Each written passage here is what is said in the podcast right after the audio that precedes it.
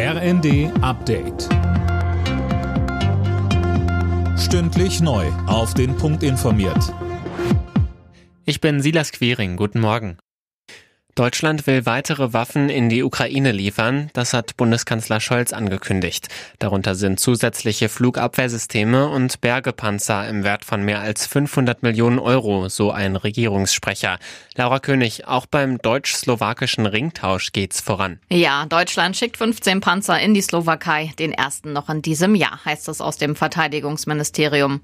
Dafür soll die Ukraine schnellstmöglich Panzer aus slowakischen Beständen erhalten. Für den deutsch-slowakischen Ringtausch Austausch wurde eine entsprechende Erklärung unterschrieben. Darin geht es auch um Munition und Ersatzteile.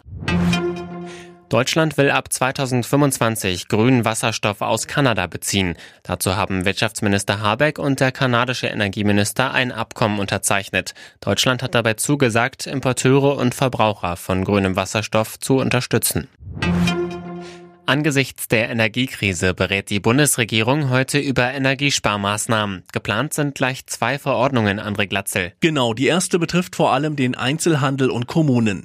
Bei Geschäften sollen Türen dauerhaft geschlossen bleiben, Werbung soll nachts nicht mehr leuchten. Außerdem sollen Denkmäler nicht mehr angestrahlt werden. Die Verordnung soll für ein halbes Jahr gelten. Mit einer zweiten Verordnung sollen Wohnungseigentümer zu einem jährlichen Heizungscheck verpflichtet werden. Ineffiziente Heizungspumpen sollen dabei künftig bei Erdgasheizungen ausgetauscht werden. Die Versteigerung der Luxusjacht eines russischen Oligarchen in Gibraltar ist auf ein gewaltiges Interesse gestoßen.